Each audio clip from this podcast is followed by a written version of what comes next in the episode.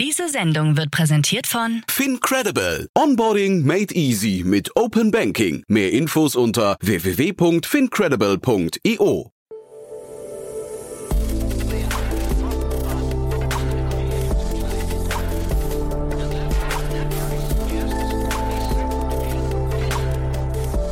Startup Insider Daily. Ja, herzlich willkommen zu Startup Insider Daily. Mein Name ist Jan Thomas und heute geht es hier mal wieder um das Thema Politik.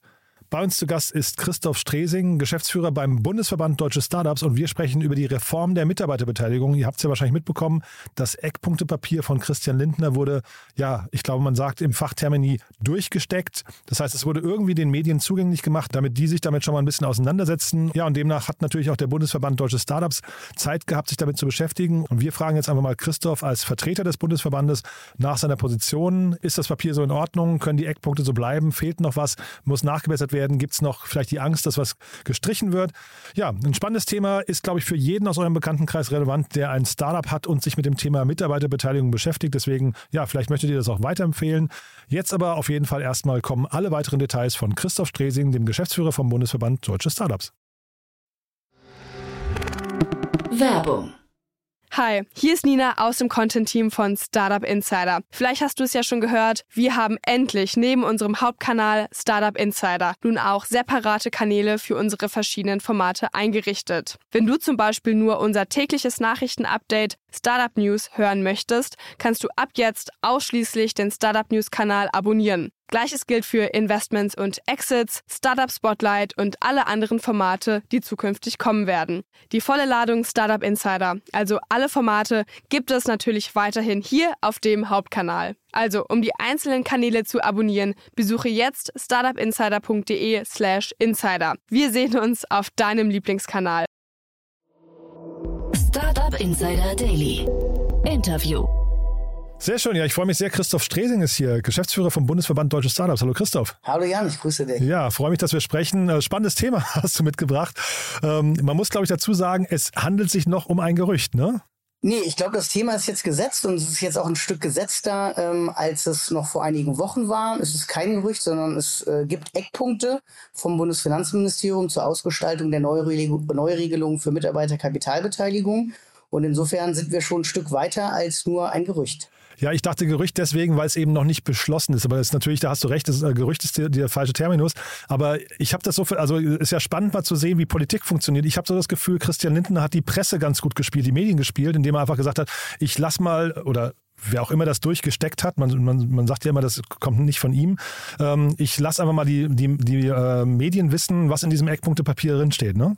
Äh, ja, genau. Also so wie du es beschrieben hast, das ist jetzt der Aufschlag. Also insofern äh, kein Gerücht, aber hat ja durchaus ein gewisses mediales Echo gefunden. Hat darüber berichtet, darüber geschrieben und insofern ist das Thema jetzt auf der Agenda für das weitere Verfahren. Und das ist dann ja auch, was am Ende zählt. Was kommt raus? Nicht wie sind die Eckpunkte, sondern wie ist das finale Gesetz? Gibt es noch den einen oder anderen Weg äh, zu gehen? Die eine oder andere Hürde zu überwinden. Und da warten wir jetzt auch mit einer gewissen Spannung, dass der Referentenentwurf für das gesamte Gesetz vorgelegt wird, weil dann sind wir nochmal ein Stück, ein Stück weiter als bis jetzt. Und wie nah seid ihr da jetzt dran an dem ganzen Thema? Seid ihr da auch involviert? Weil ich kann mir ja vorstellen, jetzt könnten unter Umständen, wir können ja gleich mal über die äh, aktuell bekannten Inhalte sprechen, aber dass da unter Umständen jetzt auch im nächsten Schritt noch ein paar Sachen gestrichen werden, die euch vielleicht sogar eigentlich gefallen gerade, ne?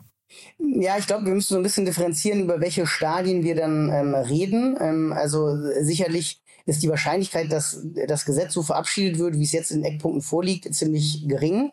Auf der anderen Seite ist es ja so, dass ähm, es ja immer Federführung in der Politik gibt und die Federführung jetzt für dieses Gesetz liegt beim Bundesfinanzministerium, die auch in der Vergangenheit ähm, ja durchaus eine gewisse Skepsis bei dem Thema hatten, dass jetzt das federführende Haus, dass jetzt das Haus was in der Vergangenheit eine Skepsis hatte, jetzt mit solchen Eckpunkten doch aufschlägt, das bewerten wir schon mal sehr, sehr positiv. Und in Sicherheit gibt es weitere Ressorts, gibt es äh, Fraktionen, gibt es Bundesländer, die auch ihre Auffassung dazu haben.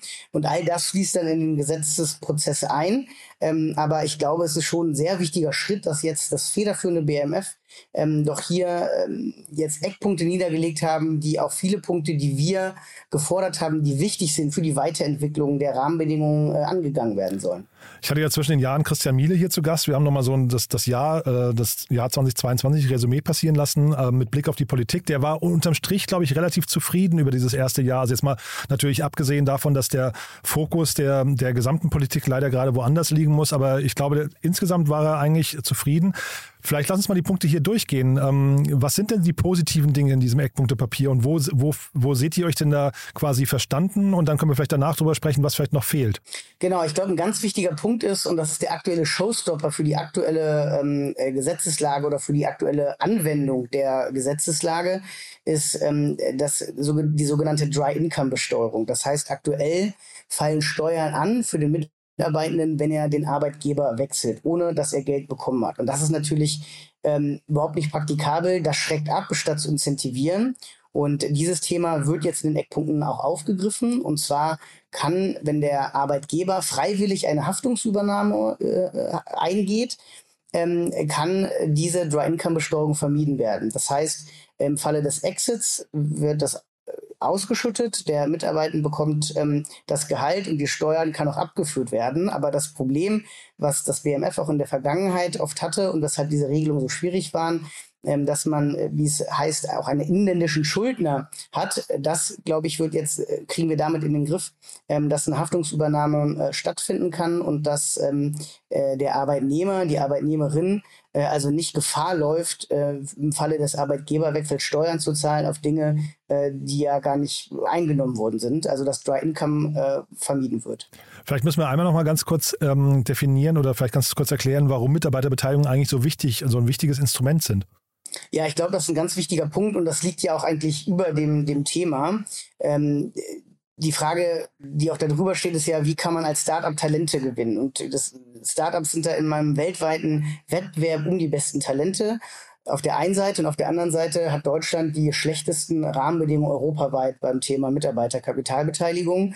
Und das schwächt natürlich auch ähm, äh, die, die Talentgewinnung für Startups und macht das doch deutlich schwieriger. Und deswegen ist es so wichtig, dass Startups die Möglichkeit haben, gerade auch in dem internationalen Vergleich, hier wettbewerbsfähig zu sein, um die besten Talente zu bekommen, um das Startup auch äh, aufbauen zu können mit den besten Köpfen. Und natürlich ist es auch wichtig, ähm, äh, dass es ja vielleicht eine gewisse Kompensation ist, auch gegenüber großen Corporates, die halt in der Lage sind, sehr hohe Gehälter zu zahlen, damit einen ja, tatsächlichen vermeintlichen Nachteil auch als ähm, Beschäftigter beim Startup zu vermeiden, indem man sagt, ähm, es kommt noch was drauf, Mitarbeiterbeteiligung im Erfolgsfall, sodass ihr also auch als Mitarbeitende im äh, äh ja, Exit-Fall vom wirtschaftlichen Erfolg profitieren können.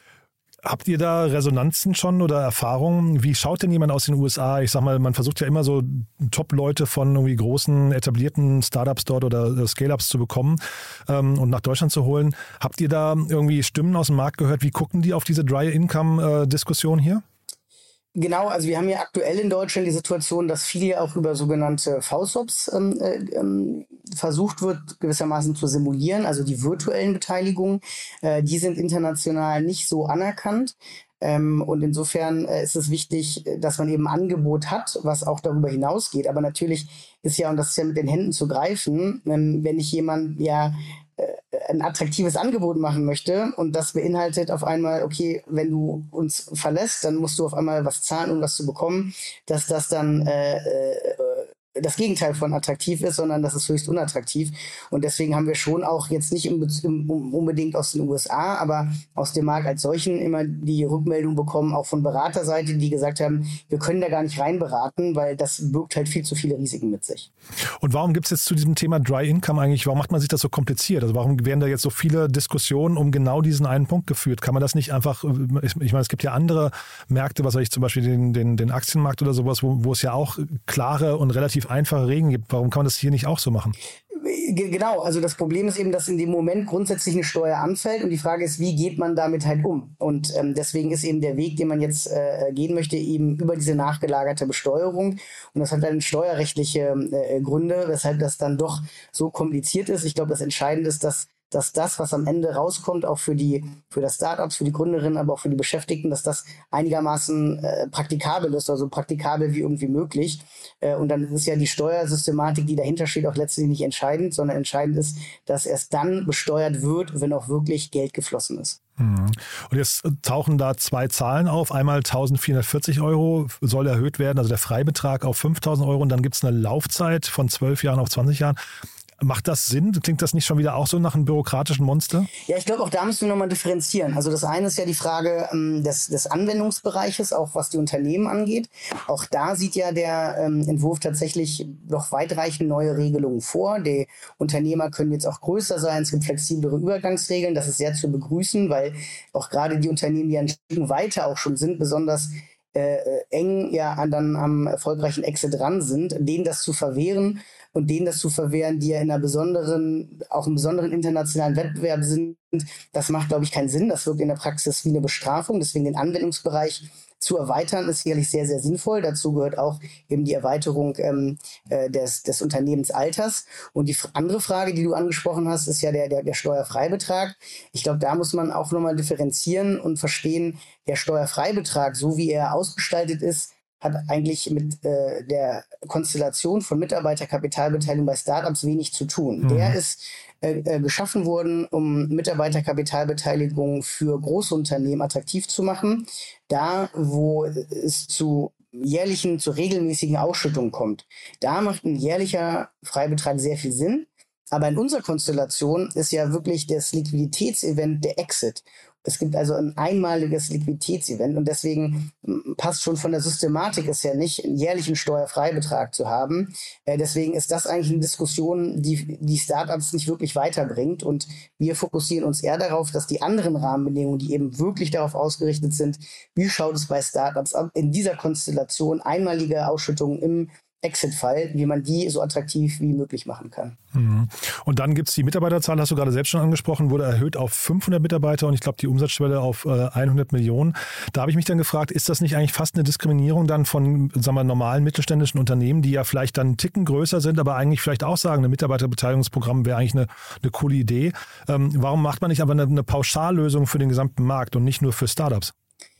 Äh, naja, also ich glaube, man muss ein bisschen differenzieren. Diese Konstellation, die ich ja gerade auch nochmal beschrieben habe bei Startup, also ein, ein Unternehmen hat äh, weniger Liquidität, weil es äh, ein jüngeres Unternehmen ist als vielleicht etablierte Unternehmen ähm, und die bieten Mitarbeiterbeteiligung an und dann schaffen sie damit eine Attraktivität, weil die Mitarbeiter auch beteiligt werden, äh, da auch wirklich incentiviert werden, im, im Fall des, des Exits wirtschaftlich davon zu profitieren. Das heißt, das ist eine Konstellation, die grundsätzlich nur bei Unternehmen greift, die auch exit-driven sind, also die einen Exit auch vorhaben.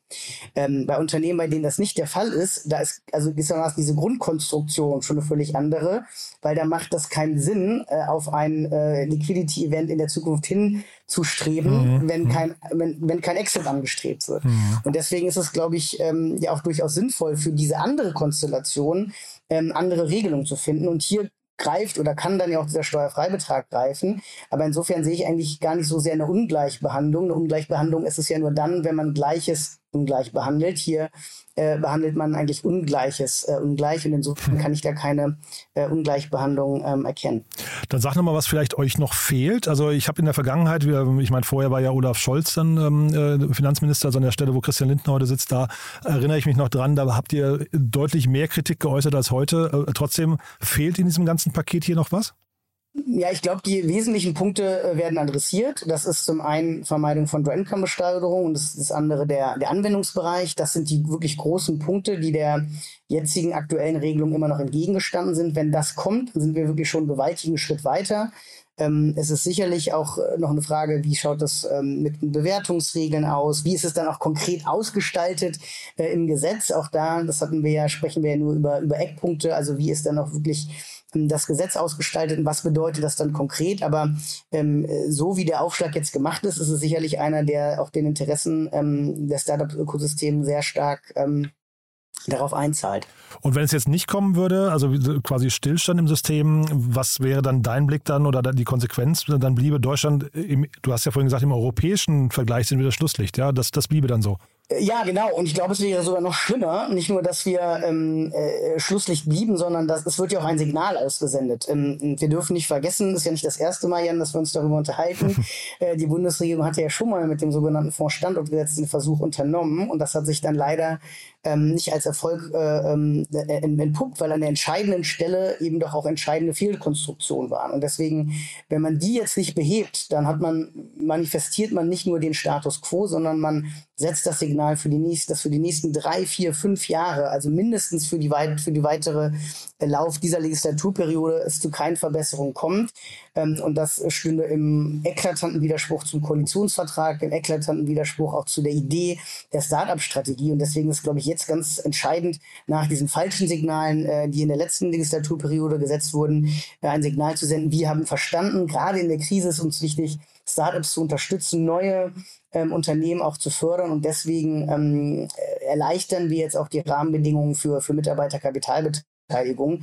Ähm, denn sonst ist es mit Sicherheit so, dass viele sich auch nochmal neu die Frage stellen, ähm, ist es sinnvoll, auch in, in Deutschland hier ein, ein, ein Startup zu gründen? Das ist ja immer, ähm, äh, immer so, dass das, das, das das schärfste Schwert, das man auch als Verband schwingen kann, sagen, dann führt es zu Ab Abwanderung. Aber wir mhm. haben tatsächlich vor einiger Zeit auch mal Umfragen ähm, gemacht und da hieß es, dass knapp 20 Prozent der Startups gesagt haben, für den Fall, dass es keine Verbesserung gibt, erwägen wir, was immer das mhm. heißt, aber erwägen wir auch ins Ausland zu gehen. Und deswegen ist es halt, glaube ich, wichtig, dass es dazu nicht kommt, sondern dass es zum klaren Signal kommt für die Startups. Wir wollen euch, wir brauchen euch, wir setzen uns für gute Rahmenbedingungen ein. Äh, und dann ähm, wird nicht nur das Startup-Ökosystem profitieren, sondern dann wird, da bin ich ganz sicher, der gesamte Wirtschaftsstandort Deutschland profitieren. Und gerade jetzt in der Zeit von einer konjunkturellen Krise, von Unsicherheiten, brauchen wir auf jeden Fall so ein Signal. Ja, ich glaube, konjunkturelle Krise und Unsicherheiten, da hast du recht, aber ich glaube auch, also wenn man nochmal rauszoomt und sich die Überalterung unserer Gesellschaft anguckt und den Fachkräftemangel, ne? ich meine, dann ist ja hier, du hast gerade gesagt, Abwanderung ist das eine Szenario, aber man könnte ja tatsächlich hier auch, äh, ohne dass jetzt Partei ergreifen möchte, hier für diesen, für diesen Vorst äh, Vorschlag oder das Eckpunktepapier, aber man könnte natürlich auch dafür sorgen, dass möglicherweise sehr, sehr gute und, und hochkarätige, innovativ, äh, nah an Innovationen geparkte Leute nach Deutschland kommen. Ne?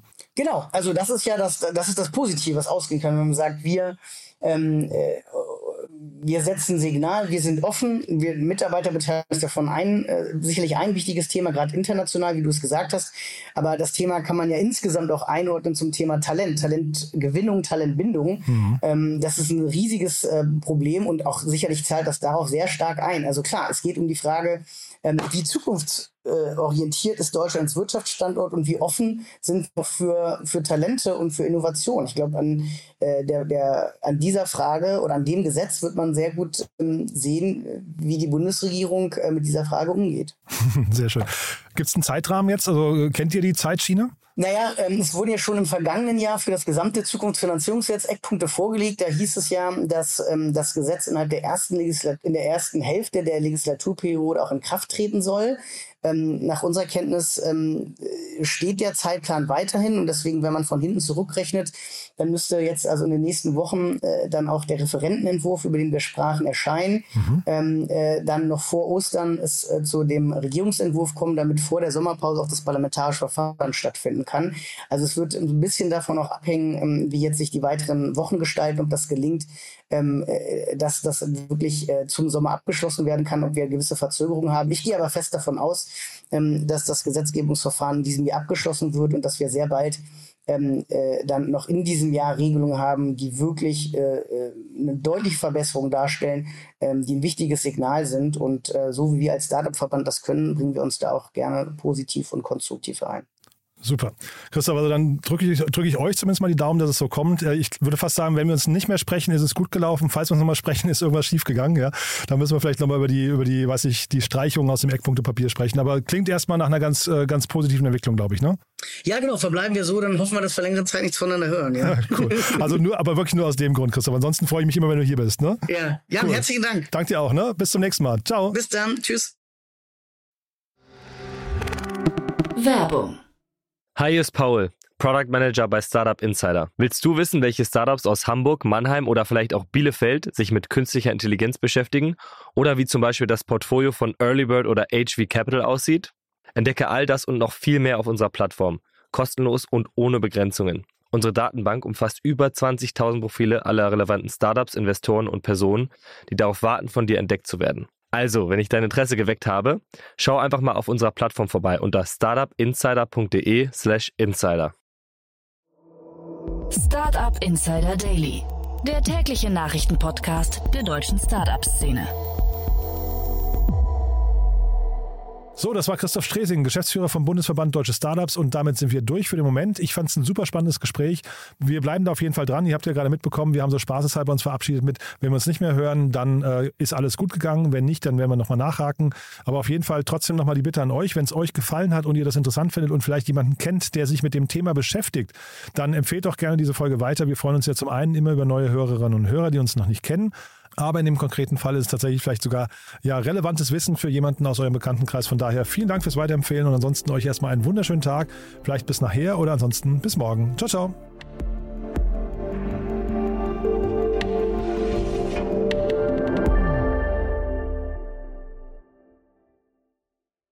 Diese Sendung wurde präsentiert von Fincredible. Onboarding made easy mit Open Banking. Mehr Infos unter www.fincredible.io.